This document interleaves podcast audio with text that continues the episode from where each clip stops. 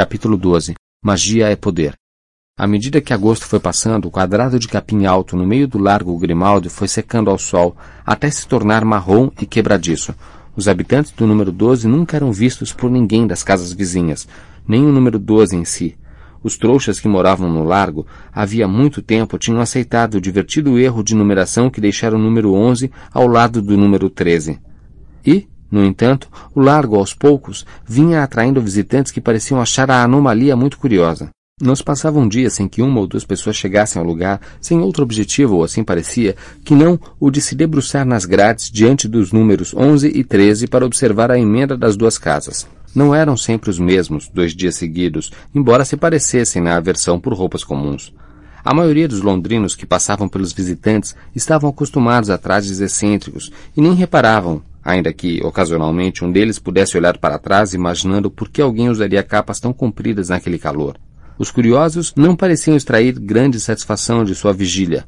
Por vezes, um deles partia em direção à casa, agitado, como se enfim tivesse visto algo interessante, apenas para acabar recuando desapontado. No primeiro dia de setembro, havia mais pessoas rondando o largo do que jamais houvera. Meia dúzia de homens com longas capas pararam atentos e silenciosos, observando, como sempre, as casas 11 e 13. Mas a coisa que esperavam ver continuava a lhes escapar. À medida que a noite foi caindo e trazendo pela primeira vez em semanas rajadas inesperadas de chuva fria, ocorreu um desses momentos inexplicáveis em que eles tiveram a impressão de ter visto algo interessante. O homem de cara torta apontou-o para o companheiro mais próximo, um homem pálido e gorducho, e ambos avançaram, mas momentos depois retomaram a descontraída inatividade anterior, com um ar de contrariedade e decepção. Entre mentes, no interior do número 12, Harry acabava de entrar no corredor. Quase perdera o equilíbrio quando aparatou num degrau à frente da porta e achou que os comensais da morte pudessem ter percebido o seu cotovelo momentaneamente à mostra. Fechando com cuidado a porta ao passar, tirou a capa da invisibilidade, pendurou-a no braço e correu pelo corredor lúgubre em direção ao porão, apertando na mão o exemplar do profeta diário que roubara. O sussurro habitual de Severo Snape saudou-o. O vento gelado passou por ele, e sua língua enrolou por um instante. Eu não o matei, respondeu quando pôde, e prendeu a respiração, enquanto o espectro empoeirado explodia. Aguardou até alcançar a metade da escada da cozinha, fora do alcance da Sra. Black e da nuvem de poeira para gritar. Trouxe notícias, e vocês não vão gostar. A cozinha estava quase irreconhecível. Todas as superfícies agora brilhavam, as panelas e tachos de cobre tinham sido polidos até adquirirem um brilho rosado. O tampo da mesa de madeira luzia. As taças e pratos, já postos para o jantar, cintilavam à luz das chamas vivas que dançavam na lareira, onde fumegava um caldeirão. Nada no aposento, porém, apresentava uma mudança mais dramática do que o elfo doméstico, que agora veio correndo receber Harry, vestido com uma alvíssima toalha, os pelos de sua orelha, limpos e fofos como algodão, o medalhão de régulo balançando no peito magro. Tire os sapatos, por favor, meu senhor Harry, e lave as mãos antes do jantar, crocitou o monstro, apanhando a capa da invisibilidade e sacudindo-a para pendurar em um gancho na parede, ao lado de várias vestes antiquadas recém-lavadas. Que aconteceu? perguntou Rony apreensivo. Ele e Hermione estiveram estudando um maço de anotações e mapas feitos à mão e que cobriam uma das extremidades da longa mesa da cozinha. Agora, no entanto, pararam para observar a aproximação de Harry, que atirou o jornal em cima dos pergaminhos espalhados. Uma grande foto de um homem de cabelos negros, nariz curvo, muito conhecido dos três, encarou-os sob a manchete. Severo Snape confirmado diretor de Hogwarts. Não! exclamaram Rony e Hermione. A garota foi mais rápida e agarrou o jornal e começou a ler a notícia em voz alta. Severo Snape, há anos professor de poções na Escola de Magia e Bruxaria de Hogwarts, foi hoje nomeado diretor na mudança mais importante entre as que foram realizadas no corpo docente da tradicional escola. Aleto Carroll assumirá a função de professora de estudos dos trouxas, face ao pedido de demissão da titular, enquanto seu irmão, Amico, ocupará o posto de professor de defesa contra as artes das trevas. Agradeço a oportunidade de defender os melhores valores e tradições bruxos. Suponho que sejam matar e cortar orelhas. Snape, diretor. Snape no gabinete de Dumbledore, pelas calças de Merlin, guinchou Hermione, sobressaltando Harry e Rony, ela se levantou da mesa de um salto e se precipitou para fora da cozinha, gritando: Volto em um minuto. Pelas calças de Merlin, repetiu Rony, achando graça. Ela deve estar bem perturbada. Ele puxou o jornal para perto e correu os olhos pelo artigo sobre Snape. Os outros professores não vão aceitar isso. McGonagall, Flitwick e Sprout sabem a verdade, sabem como Dumbledore morreu. Não vão aceitar Snape como diretor. E quem são esses Carroll? Comensais da morte, respondeu Harry. Tem fotos deles aí. Estavam no alto da torre quando Snape matou Dumbledore. É a reunião dos amigos. E, continuou Harry, amargurado, puxando uma cadeira, não vejo opção para os outros professores, se não permanecerem nos cargos. Se o Ministério e Voldemort estão apoiando Snape, terão de escolher entre ficar e ensinar ou passar uns aninhos em Azkaban. Isto é, se tiverem sorte, calculo que ficarão para tentar proteger os alunos. Monstro veio apressado em direção à mesa, trazendo uma grande terrina nas mãos, e serviu a sopa nos pratos imaculados, assoviando entre os dentes. Obrigado, monstro disse Harry fechando o profeta para não precisar olhar para a cara de Snape. Bem, pelo menos sabemos exatamente onde ele está agora. Harry começou a levar a colher de sopa à boca. A qualidade da culinária de monstro tinha melhorado drasticamente desde que ganhara o medalhão de régulo. A sopa de cebola de hoje era a melhor que Harry já provara. Ainda tem uma pá de comensais da morte vigiando a casa, disse ele a Rony enquanto comia mais do que de costume. É como se estivessem esperando que a gente saísse carregando os malões da escola para tomar o expresso de Hogwarts. Rony consultou o relógio. Estive pensando nisso o dia todo. O expresso partiu faz umas seis horas. É esquisito não estar a bordo, não é? Harry pareceu rever em imaginação a Maria Fumaça, quando ele e Rony a seguiram pelo ar, tremeluzindo por campos e montanhas, uma lagarta vermelha ondulando sobre os trilhos. Tinha certeza de que Gina, Neville e Luna estavam sentados, juntos, neste momento, talvez se perguntando onde ele, Rony e Hermione estariam, ou discutindo a melhor maneira de sabotar o novo regime de Snape. Eles quase me viram voltando para casa agora há pouco, disse Harry. Aterricei de mau jeito no degrau da porta e a capa escorregou um pouco. Faço isso todas as vezes. Ah, aí vem ela, acrescentou Rony, esticando-se na cadeira para ver Hermione entrando na cozinha. E em nome dos cuecões folgados de Merlin, que aconteceu? Me lembrei disto aqui. Hermione ofegava. Trazia nas mãos um enorme retrato emoldurado que apoiou no chão antes de apanhar a bolsinha de contas no aparador da cozinha. Abrindo-a, tentou forçar o quadro para dentro e, embora ele fosse visivelmente grande demais para caber naquela bolsinha minúscula, em segundos desapareceu, como tantas outras coisas em suas amplas profundezas. Fineus Nigelos, explicou Hermione atirando a bolsa na mesa da cozinha com o estrondo metálico habitual. Desculpe, perguntou Rony, mas Harry entendeu. A imagem de Fineus Negelos era capaz de sair do retrato no Largo Grimald e visitar o outro, que havia pendurado no gabinete do diretor de Hogwarts.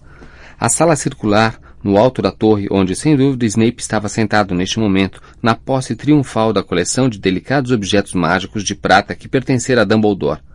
A penseira, o chapéu seletor, e a não ser que tivessem levado para outro lugar, a espada de Gryffindor, Snape poderia mandar Fineus Nigelos dar uma olhada aqui, em casa, para ele, explicou Hermione a Rony, tornando a ocupar o seu lugar à mesa. Que experimente fazer isso agora. Só o que Fineus vai ver é o interior da minha bolsa. Bem pensado, exclamou Rony impressionado. Obrigada, sorriu Hermione, puxando o prato de sopa para perto. Então, Harry, que mais aconteceu hoje? Nada. Vigiei a entrada do ministério durante sete horas. Nem sinal dela, mas vi seu pai, Rony. Está com ótima aparência. Rony agradeceu com a cabeça a notícia. Eles tinham concordado que era perigoso demais tentar se comunicar com o Sr. Weasley, entrando ou saindo do ministério, porque estava sempre cercado por outros funcionários.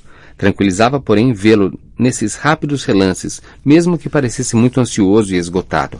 Papai nos contou que a maioria dos funcionários do ministério usa a rede de flu para ir trabalhar, disse Rony. É por isso que não temos visto a Umbridge, que jamais andaria a pé. Ela se acha muito importante. E aquela velha bruxa engraçada e o bruxo miúdo de vestes azul marinho? perguntou Hermione. Ah, é o cara da manutenção mágica, respondeu Rony. Como sabe que ele trabalha na manutenção mágica? tornou Hermione com a colher de sopa suspensa no ar. Papai falou que todo mundo que trabalha no departamento usa vestes azul marinho. Mas você nunca nos disse isso. Hermione largou a colher e puxou para perto um maço de anotações e mapas que ela e Rony estavam examinando, quando Harry entrou na cozinha. Não há nada aqui que fale em vestes azul marinho, nada, disse ela, folheando os papéis febrilmente. Ora, faz mesmo diferença? Rony, tudo faz diferença. Se vamos entrar no ministério sem nos trair, sabendo que eles estão super atentos aos intrusos, cada detalhezinho faz diferença. Já repassamos isso mil vezes. Quero dizer, de que adiantam todas essas viagens de reconhecimento se você nem se dá o trabalho de nos dizer? Caramba, Hermione, esqueci uma coisinha. Você entende, não? Que no momento é provável que não exista lugar mais perigoso para nós no mundo do que o Ministério da. Acho que devíamos agir amanhã, disse Harry. Hermione parou de falar, o queixo caído. Rony engasgou-se com um pouco de sopa. Amanhã, respondeu Hermione. Você não está falando sério, Harry. Estou. Acho que não estaremos melhor preparados do que estamos, mesmo se continuarmos a rondar a entrada do Ministério mais um mês. Quanto mais adiarmos, mais distante o medalhão ficará, e sempre há uma boa chance de que a Umbridge o tenha jogado fora. A coisa não abre. A não ser, lembrou Rony, que ela tenha arranjado um jeito de abrir e esteja possuída. Não faria a menor diferença. Ela já era maligna desde o começo, disse Harry, sacudindo os ombros. Hermione mordia os lábios, absorta em seus pensamentos. Se é magia, sabemos que pararam de aparatar e desaparatar no ministério. Sabemos que só os funcionários mais graduados podem ter suas casas ligadas à rede de flu, porque Rony ouviu aqueles dois inomináveis reclamando. E sabemos mais ou menos onde fica a sala da Umbridge, porque aquela conversa que você ouviu do cara com o colega, estarei no nível 1, a Dolores quer me ver. Repetiu a Hermione imediatamente. Exato, disse Harry. E sabemos que eles entraram usando umas moedas engraçadas ou fichas ou o que sejam, porque quando eu vi aquela bruxa pedindo uma emprestada à amiga. Mas não temos nenhuma. Se o plano funcionar, arranjaremos, continuou Harry calmamente. Não sei não, Harry.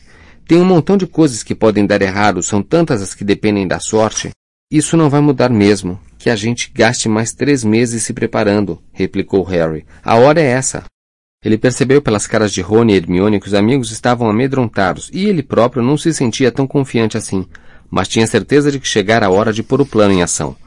Tinham gastado as quatro semanas anteriores se revezando sob a capa da invisibilidade para espionar a entrada oficial do ministério, que Rony, graças ao Sr. Weasley, conhecia desde a infância. Os garotos tinham seguido funcionários a caminho do ministério, ouvido suas conversas e descoberto através de cuidadosa observação quais deles apareciam infalivelmente sozinhos, à mesma hora, todos os dias. De vez em quando tinham tido a oportunidade de furtar um planeta diário de alguém. Aos poucos foram preparando os diagramas e anotações agora empilhados diante de Hermione. Tudo bem, disse Rony lentamente. Digamos que a gente tente amanhã. Acho que devíamos ir só o Harry e eu. Ah, não começa com isso outra vez, suspirou Hermione. Pensei que isso já estava decidido. Uma coisa é ficar parado nas entradas, protegido pela capa, mas desta vez a coisa é diferente, Hermione. Rony apontou para um exemplar do planeta diário de dez dias antes.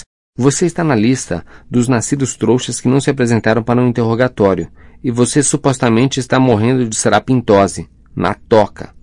Se alguém deve ficar é o Harry. Anunciaram um prêmio de dez mil galeões pela cabeça dele. Ótimo, ficarei aqui. Não se esqueçam de me avisar se conseguirem derrotar Voldemort, tá? Enquanto Rony e Hermione riam, a dor atravessou a cicatriz em sua testa. Harry ergueu subitamente a mão, viu a amiga apertar os olhos e tentou disfarçar o movimento, afastando os cabelos da testa. Bem, se nós três formos, teremos que desaparatar separados. Rony foi dizendo. Não cabemos mais embaixo da capa juntos. A dor da cicatriz de Harry foi se intensificando. Ele se levantou na mesma hora. Monstro correu para ele. O meu senhor não terminou a sopa. O meu senhor prefere um ensopado gostoso ou então a torta de caramelo que o meu senhor gosta tanto? Obrigado, monstro, mas voltarei em um minuto. É... Banheiro. Consciente de que Hermione o observava desconfiada, Harry subiu correndo a escada até o corredor de entrada e dali ao primeiro andar, onde embarafustou-se pelo banheiro e trancou a porta. Gemendo de dor, debruçou-se na pia preta com torneiras em forma de serpentes de bocas escancaradas e fechou os olhos. Ele estava deslizando por uma rua ao crepúsculo. De cada lado, os prédios tinham telhados altos de duas águas. Pareciam casas de biscoitos. Ao se aproximar de um deles, viu a brancura da própria mão, de dedos longos, encostar na porta. Bateu, sentiu uma crescente agitação. A porta abriu, à entrada surgiu uma mulher sorridente. Seu rosto aparentou desapontamento ao ver Harry. O bom humor sumiu substituído pelo terror. Gregorovitch? disse a voz aguda e fria. A mulher sacudiu a cabeça, estava tentando fechar a porta. A mão branca segurou-a com firmeza, impedindo que a mulher o deixasse de fora. Procuro Gregorovitch. Er wohnt hier nicht mehr exclamou ela, balançando a cabeça. Ele não morar aqui. ele não morar aqui, não conhecer ele. Abandonando a tentativa de fechar a porta, ela começou a recuar para o hall escuro, e Harry entrou, deslizando ao seu encontro. As mãos de longos dedos sacaram a varinha. Onde está ele? Das vezes nish. Ele mudar, não saber, não saber. Ele ergueu a varinha, ela gritou, duas crianças entraram correndo no hall. Ela tentou protegê-las com o braço. Houve um lampejo de luz verde. Harry, Harry! Ele abriu os olhos, desfalecera no chão. Hermione batia com força na porta. Harry, abra! Tinha berrado, sabia que sim. Levantou-se e destrancou a porta. Hermione entrou aos tropeços, recuperou o equilíbrio e olhou para os lados, desconfiada. Rony vinha logo atrás, parecendo nervoso ao apontar a varinha para os cantos do banheiro gelado. Que estava fazendo? perguntou Hermione com severidade. Que acha que eu estava fazendo? respondeu Harry em uma débil tentativa de desafio. Você estava aos berros, explicou Rony. Ah, sim, devo ter cochilado ou... Harry, por favor, não insulte a nossa inteligência. Tornou Hermione inspirando profundamente várias vezes. Sabemos que a sua cicatriz doeu lá embaixo. E você está branco feito cal. Harry se sentou na borda da banheira. Ótimo, acabei de ver Voldemort matando uma mulher. A essa altura ele provavelmente matou a família toda dela. E não precisava. Foi a morte de Cedrico revivida. As pessoas estavam ali. Harry, você não devia deixar isso acontecer mais, exclamou Hermione, sua voz ecoando pelo banheiro. Dumbledore queria que você usasse a oclumência. Ele achou que a ligação era perigosa. Voldemort pode usá-la, Harry. Que pode haver de bom em vê-lo matar e torturar? De que lhe adianta isso? Mostre o que ele anda fazendo, respondeu Harry. Então você não vai nem ao menos tentar fechar a ligação? Hermione, não consigo. Você sabe que eu sou péssimo em oclumência. Nunca aprendi direito. Você nunca tentou de verdade, retrucou a menina exaltada. Eu não entendo, Harry. Você gosta de ter essa ligação ou a relação especial? Ou. sei lá. Eu não consigo entender. Ela vacilou sob o olhar que o amigo lhe lançou ao levantar do chão. Gosto, disse em voz baixa. Você gostaria? Eu? Não. Desculpe, Harry, não quis. Odeio, odeio que ele seja capaz de penetrar minha mente, que eu tenha de observá-lo quando é mais perigoso. Mas vou usar isso. Dumbledore, esqueça Dumbledore. A escolha é minha, de mais ninguém. Quero saber por que está atrás de Gregorovitch. Quem? Um fabricante estrangeiro de varinhas. Foi quem fabricou a varinha de Krum.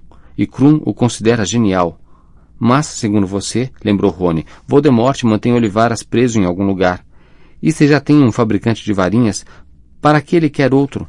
Talvez ele concorde com Krum, talvez pense que Gregorovitch é melhor, ou talvez pense que Gregorovitch seja capaz de explicar o que a minha varinha fez quando ele me perseguiu, uma vez que Olivaras não foi. Harry olhou para o espelho partido e empoeirado e viu Rony e Hermione trocando olhares céticos às suas costas. Harry, você fala o tempo todo do que sua varinha fez, disse Hermione, mas foi você que fez aquilo acontecer. Por que teima tanto em rejeitar a responsabilidade por seu próprio poder? Porque sei que não fui eu. E Voldemort também sabe, Hermione. Nós dois sabemos o que realmente aconteceu. Os dois se encararam. Harry sabia que não convencera Hermione e que ela se preparava para contra-argumentar suas teorias sobre a própria varinha e a insistência em ver a mente de Voldemort. Para seu alívio, Rony interveio. Deixa para lá, aconselhou-a. Ele é quem decide. E se vamos ao ministério amanhã, não acha bom repassarmos o plano? Com uma relutância visível, Hermione parou de discutir, embora Harry estivesse seguro de que ela voltaria a atacar na primeira oportunidade. Nesse meio tempo, eles voltaram à cozinha, onde Monstro serviu a todos o ensopado e a torta de caramelo. Os três só foram dormir tarde da noite, depois de passarem horas revendo e tornando a rever o plano, até serem capazes de repeti-lo uns para os outros sem erros. Harry, que agora ocupava o quarto de Sirius, deitou-se e ficou apontando a luz da varinha para a velha foto de seu pai. Sirius, Lupin e Pettigrew, e gastou mais de dez minutos murmurando o plano para si mesmo. Ao apagar a varinha, no entanto, não estava pensando na poção polissuco, nem nas vomitilhas, nem nas vestes azul marinho da manutenção mágica. Pensava em Gregorovitch, o fabricante de varinhas, e por quanto tempo ele teria esperança de se esconder de Voldemort, que o procurava com tanta determinação. O amanhecer se seguiu à meia-noite, com indecente rapidez. Você está com uma cara horrível, foi o cumprimento de Rony quando entrou no quarto para acordar Harry. Não será por muito tempo, respondeu ele bocejando. Os dois encontraram Hermione na cozinha. Monstro lhe servia café com pães frescos e a garota tinha no rosto aquela expressão maníaca que Harry associava às revisões para as provas. Vestes, disse ela baixinho, registrando a presença dos dois com um aceno de cabeça nervoso e continuando a mexer na bolsinha de contas. Poção polissuco, capa da invisibilidade, detonadores, chamariz. Levem uns dois por precaução. Vomitilhas, nuná, sangra nariz, orelhas extensíveis. Os garotos engoliram o café da manhã e tornaram a subir, monstro lhes fazendo reverências e prometendo esperá-los com um empadão de carne e rins. Abençoado seja, disse Rony carinhosamente, e pensar que já imaginei decepar a cabeça dele e pendurá-la na parede. Eles se dirigiram ao degrau da porta com imenso cuidado. Dali viram os dois comensais da morte de olhos inchados vigiando a casa do outro lado do largo enevoado. Hermione desaparatou com Rony primeiro, em seguida voltou para apanhar Harry. Passada a momentânea escuridão e quase sufocação de sempre, Harry se viu em uma minúscula travessa onde deviam executar a primeira parte do plano. Ainda estava vazia, exceto por dois latões de lixo. Os primeiros funcionários do ministério, em geral, não apareciam ali antes das oito da manhã. Certo. Então, disse Hermione, consultando o relógio, ela deve chegar dentro de cinco minutos. Depois que eu a estuporar. Hermione, já sabemos, disse Rony com rispidez, e pensei que íamos abrir a porta antes de a bruxa chegar, não? Hermione deu um gritinho agudo. Quase me esqueci. Para trás. Ela apontou a varinha para a porta de incêndio de um lado fechada a cadeado e totalmente rabiscada. E ela se abriu com um estrondo. O corredor escuro à mostra conduzia, como haviam registrado em suas cuidadosas viagens de reconhecimento, a um teatro vazio. Hermione tornou a puxar a porta para fazer parecer que continuava fechada. Agora continuou virando-se para encarar os amigos na travessa, nos cobrimos novamente com a capa. E esperamos, completou Rony, atirando-a sobre a cabeça de Hermione como se fosse uma capa para gaiola de periquito australiano e revirando os olhos. Um minuto depois, ou pouco mais, ouviram um estalido mínimo e uma bruxa miúda do ministério, com os cabelos grisalhos revoltos, desaparatou a meio metro, piscando um pouco na claridade repentina. O sol acabara de sair de trás de uma nuvem. Ela, no entanto, não teve tempo de aproveitar o inesperado calor, porque logo o silencioso feitiço estuporante de Hermione a atingiu no peito e ela desabou. Perfeito, Hermione, disse Rony, emergindo de trás de um latão à porta do teatro, enquanto Harry despia a capa da invisibilidade. Juntos, eles carregaram a bruxa para o corredor escuro que levava aos bastidores do palco. Hermione arrancou-lhe uns fios de cabelo da cabeça e adicionou-os a um frasco com a parda poção polissuco que tirara da bolsinha de contas. Rony procurou alguma coisa na bolsa da bruxa. É Mafalda Hopkirk, informou ele, lendo um pequeno crachá que identificava a vítima como assistente da seção de controle do uso indevido da magia. É melhor você levar isso, Hermione, e tome as fichas. Ele lhe entregou umas pequenas fichas douradas que retirara da bolsa da bruxa, onde havia gravadas as letras M-O-M. Hermione bebeu a poção polissuco, agora em um belo tom de heliotrópio, e em segundos surgiu diante dos garotos um duplo de Mafalda Hopkirk, quando ela retirou os óculos da bruxa e colocou-os no rosto, Harry verificou o relógio.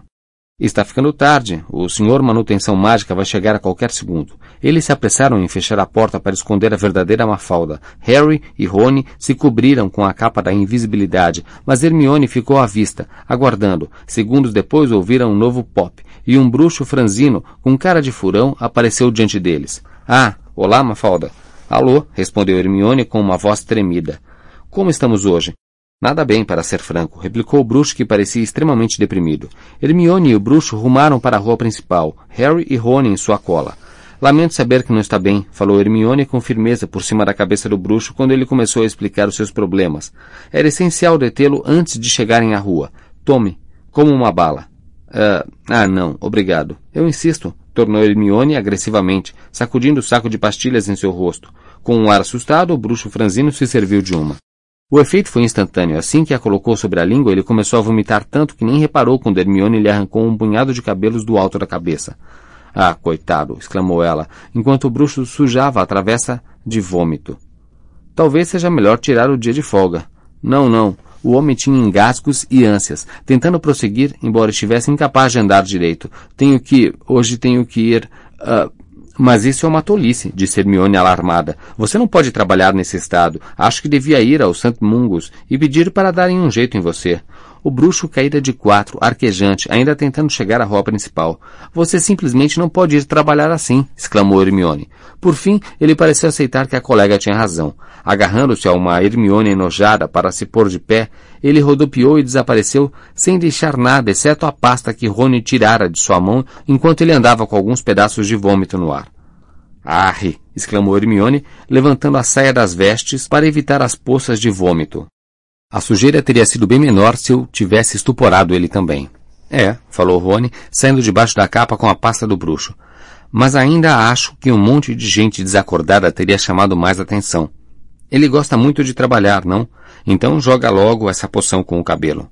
Em dois minutos, Rony estava diante deles, franzino e com cara de furão, como o bruxo, trajando as vestes azul marinho que estavam dobradas dentro da pasta dele. Esquisito que ele não estivesse usando as vestes hoje. Não pela ansiedade que demonstrava em chegar ao trabalho. Bom, enfim, sou Reg Cautermol, segundo a etiqueta nas minhas costas. Agora espere aqui, disse Hermione a Harry, que continuava sob a capa da invisibilidade. Voltaremos com alguns cabelos para você. O garoto teve que esperar dez minutos, que lhe pareceram bem mais longos, rondando sozinho a travessa suja de vômito, ao lado da porta que ocultava a malfalda estuporada. Finalmente Rony e Hermione reapareceram. Não sabemos quem ele é, disse Hermione entregando a Harry vários fios de cabelos crespos e negros. Mas foi para casa com um horrível sangramento no nariz. Tome aqui, ele é bem alto. Você vai precisar de vestes maiores. Ela tirou da bolsa um conjunto de vestes antigas que Monstro lavara para eles, e Harry se retirou para tomar a poção e se trocar. Uma vez completada a dolorosa transformação, Harry passou a medir mais de um metro e oitenta, e, pelo que pôde sentir pelos seus braços musculosos, tinha um físico avantajado. Tinha também uma barba. Guardando a capa da invisibilidade e os óculos sob as novas vestes, ele se reuniu aos outros dois. Caramba, isso é assustador! exclamou Rony, erguendo a cabeça para Harry, agora mais alto que ele. Apanhe uma das fichas da Mafalda, disse Hermione a Harry, e vamos logo, são quase nove horas. Eles saíram da travessa juntos. A uns cinquenta metros, na calçada apinhada, havia grades pontiagudas e pretas ladeando duas escadas, uma destinada a cavalheiros e outra a damas. Então vejo vocês daqui a pouco, disse Hermione nervosa e desceu excitante a escada para o banheiro feminino. Harry e Rony se juntaram a vários homens com roupas estranhas que desciam para o que parecia ser um simples banheiro público de metrô, azulejado em preto e branco, encardido. Dia Reg, cumprimentou outro bruxo de vestes azul marinho a inserir a ficha dourada na ranhura da porta de um cubículo onde entrou. Um pé no saco, hein? Obrigar a gente a entrar no ministério dessa maneira. Quem estão esperando que apareça? Harry Potter? O bruxo deu gargalhadas com a própria piada. Rony forçou uma risada. É, é muita imbecilidade, não? E ele e Harry entraram em cubículos contíguos. À esquerda e à direita, Harry ouviu barulho de descargas. Agachou-se e espiou pelo vão inferior do cubículo em tempo de ver as botas de alguém entrando no vaso ao lado. Olhou para a esquerda e viu Rony piscando para ele. Temos que dar descarga para entrar, sussurrou. É o que parece, sussurrou Harry em resposta. Sua voz saiu grave e solene. Os dois se levantaram. Sentindo-se excepcionalmente tolo, Harry entrou no vaso. Percebeu imediatamente que fizera a coisa certa. Embora parecesse estar dentro da água, seus sapatos, pés e vestes continuaram secos. Ele esticou o braço, puxou a corrente e, no momento seguinte, desceu veloz por um cano curto e emergiu em uma lareira no Ministério da Magia. Levantou-se desajeitado. Agora tinha muito mais corpo do que estava acostumado. O grande átrio pareceu mais sombrio do que Harry se lembrava. Antigamente, uma grande fonte dourada ocupava o centro do saguão, projetando focos tremeluzentes no soalho e nas paredes de madeira lustrosa. Agora, uma gigantesca estátua de pedra negra dominava o ambiente. Era um tanto apavorante essa enorme escultura de uma bruxa e um bruxo sentados em tronos entalhados, contemplando os funcionários ejetados das lareiras abaixo. Gravadas em letras de 30 centímetros de altura na base da estátua havia a frase Magia é poder. Harry recebeu uma forte pancada atrás das pernas.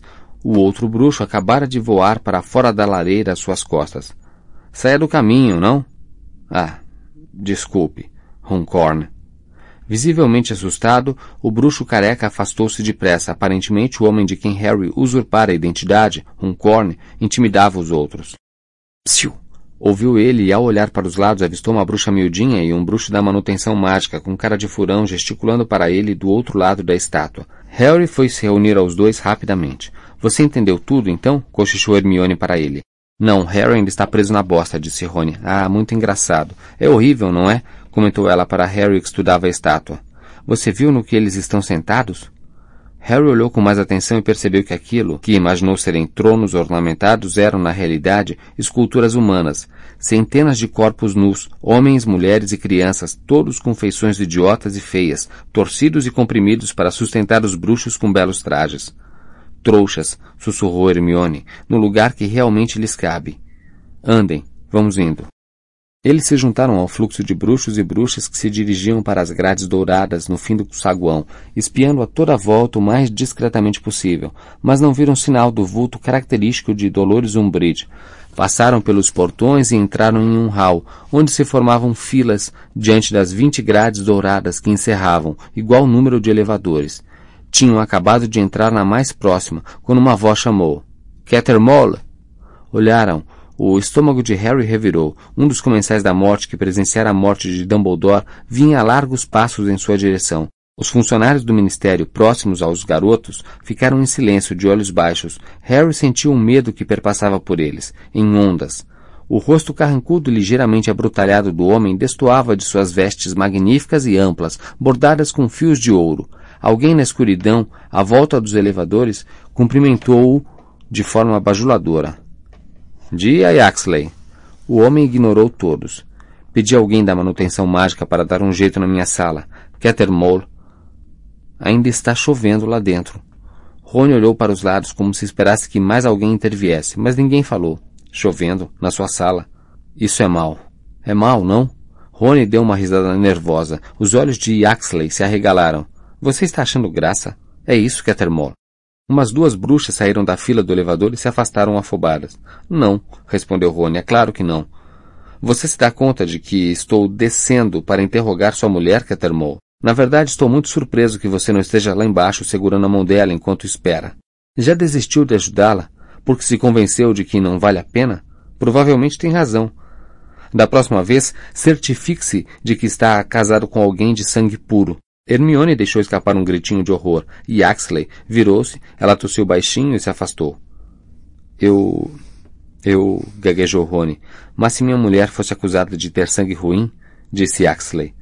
Não que alguma mulher com quem eu tenha casado pudesse ser confundida com essa ralé, e o chefe do Departamento de Execução das Leis da Magia precisasse de um serviço, eu daria prioridade a esse serviço, Cattermole. Você está me entendendo? Estou. Então vá cuidar disso, Cattermole. E se minha sala não estiver completamente seca dentro de uma hora, o registro sanguíneo de sua mulher estará sob uma dúvida maior do que já está. A grade dourada diante deles abriu estrepitosamente, com um aceno de cabeça e um sorriso desagradável a Harry, que ele evidentemente esperava que apreciasse o tratamento dispensado a Cattermole, e Axley saiu majestosamente em direção a outro elevador. Harry, Rony e Hermione entraram no outro que aguardavam, mas ninguém os acompanhou. Parecia que tinham uma doença contagiosa.